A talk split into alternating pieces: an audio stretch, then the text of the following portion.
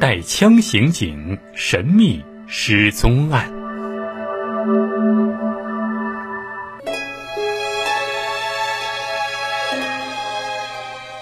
警方判断，柯玉峰抢劫杀人之后，最大的可能是往北方逃，逃往北方才符合他的为人，而河南则最有可能是他的落脚点。事实证明，这一次警方的分析和判断非常正确。侦查员直扑河南，到达河南省会郑州的那一天，刚刚下了一场暴雨，凉爽的天气让侦查员们的心情一下子轻松了许多。根据已经掌握的柯于峰关系人所提供的情况，侦查员很快就追踪到了他的踪迹。柯于峰是在六月三号下午到达郑州的。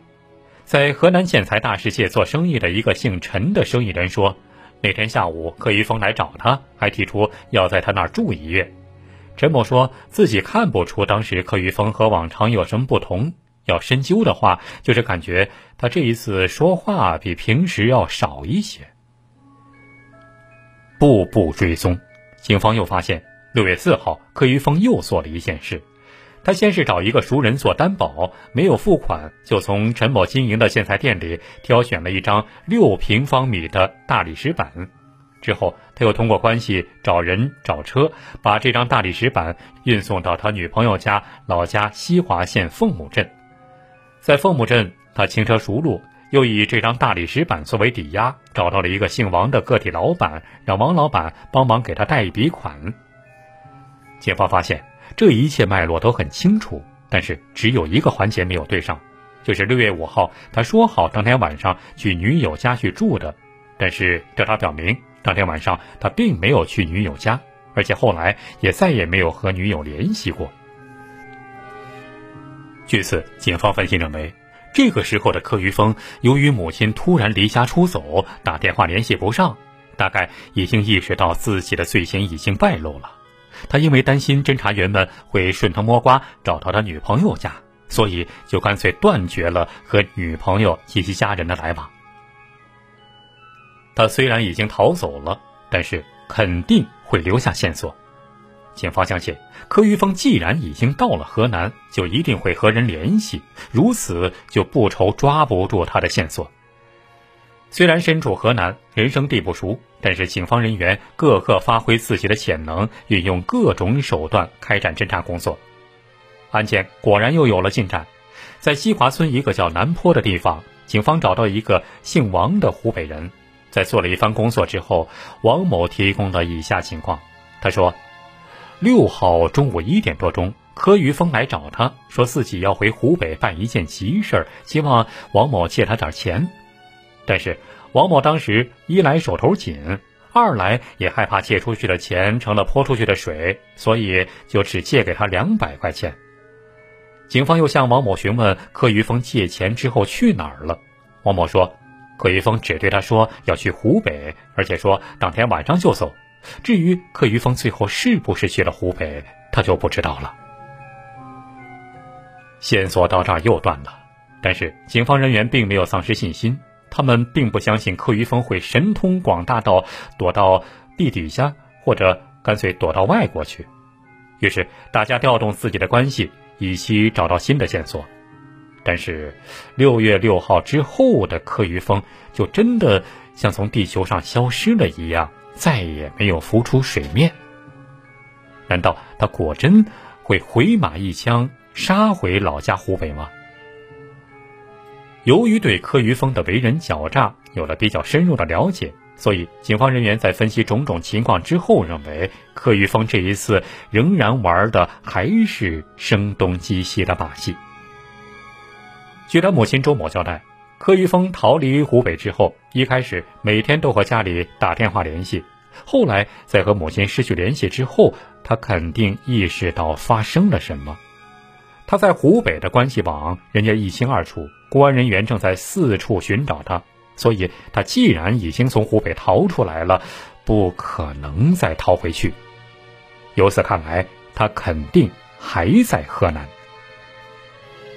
侦查员们坚定了信念，决定不打退堂鼓，紧盯住脚下这块土地，紧追不舍。但是，日子一天天的过去了，专案组人员虽然多方侦查，但是始终没有发现什么线索。难道柯于峰会真的往最危险的地方又回去了吗？根据新的情况，专案组决定调整侦查方向，因为没有线索，也就没有必要长期耗在河南，回湖北另寻线索，不失为有效的办法。但是，针对柯于峰奸险狡诈的特点，专案组必须密切与河南省公安机关的联系，以随时掌握柯于峰可能会出现的新动向。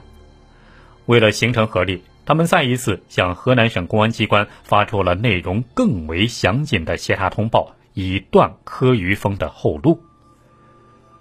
后来的事实证明，这的确是一招好棋。事隔不久，通山县公安局刑警大队就接到了河南省漯河市公安局打来的电话，说该市发生了一起杀人抢劫案。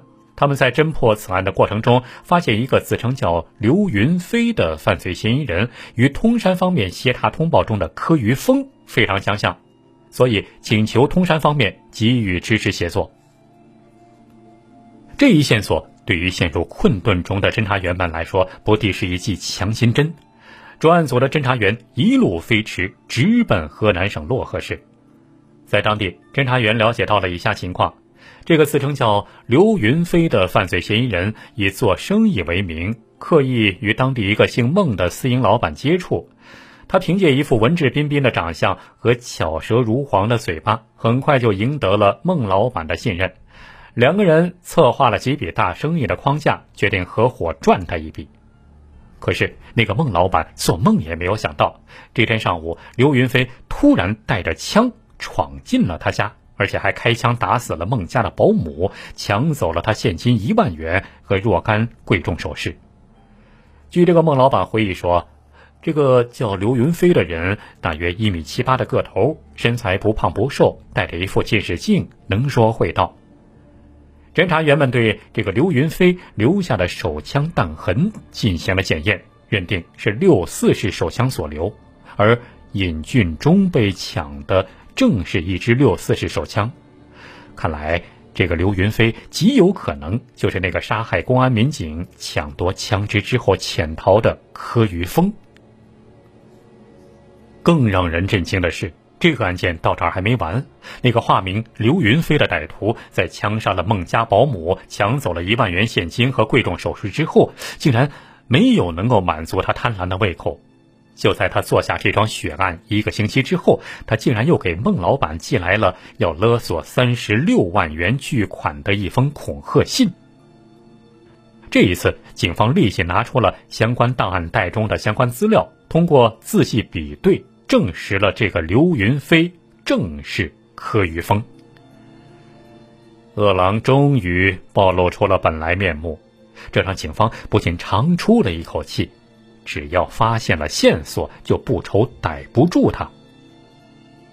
柯于峰奸险狡诈的本性又一次得到了充分的展示。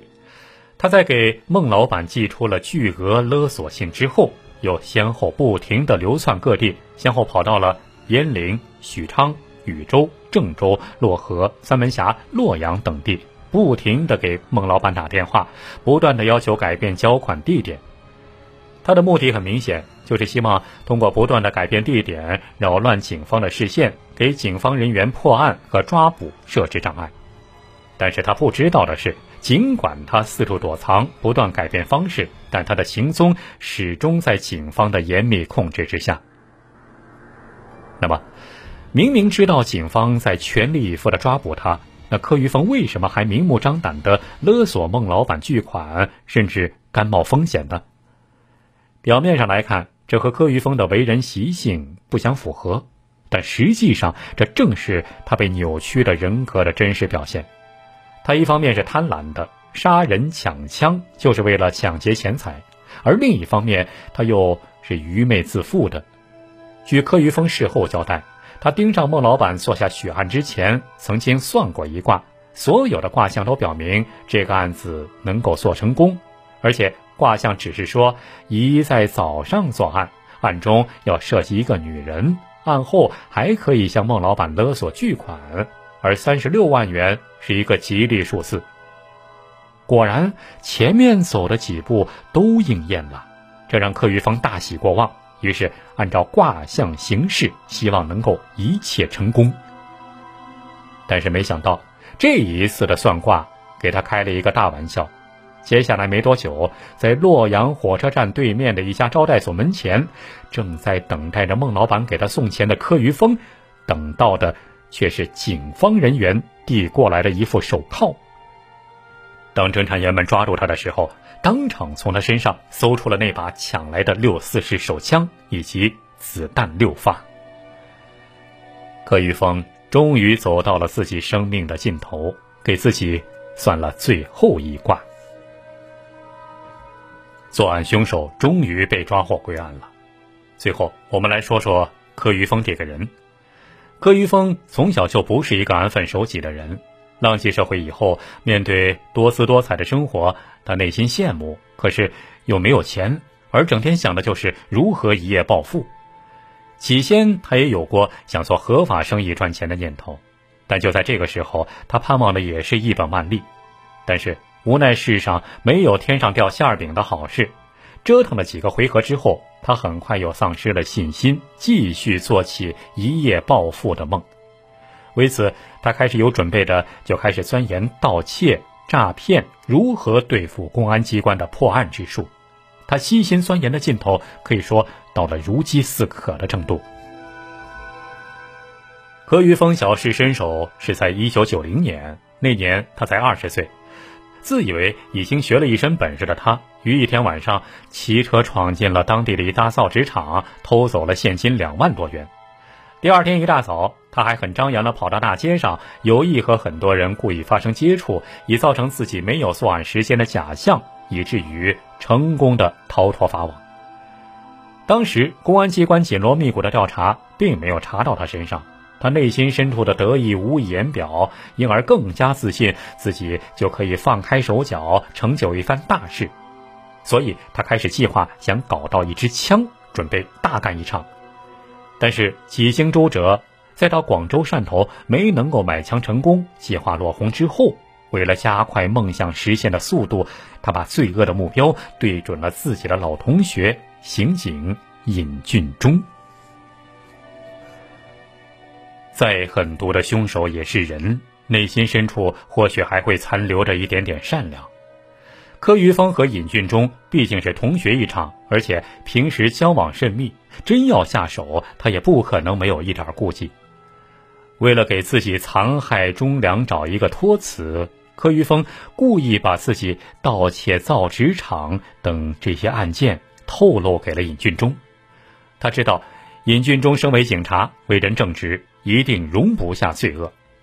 果不其然，在听说了柯于峰的种种恶行之后，他坚决要带柯于峰去自首，并保证在法律许可的范围内给予他宽大。柯于峰醉翁之意不在酒，当然不会听从尹俊忠的劝说，两个人就争执了起来。柯于峰说：“我把你当朋友，你却存心出卖我。”而尹俊忠针锋相对，告诫柯于峰，既然已经错了，只有坦白自首，才能回头是岸。就这样，柯于峰就被自己杀害尹俊忠、夺取枪支找到了借口。你不仁，我不义，是你把我逼上这条路的。他趁尹俊忠不备，就举起了铁锤。第二天下午，他把尹俊忠的尸体装进麻袋，租车运到咸宁市。然后改乘火车运到了长沙抛尸，随后他又换车北上，来到河南，留下了一串假象，企图蒙混过关。但是法网恢恢，疏而不漏，等待他的将是法律的制裁。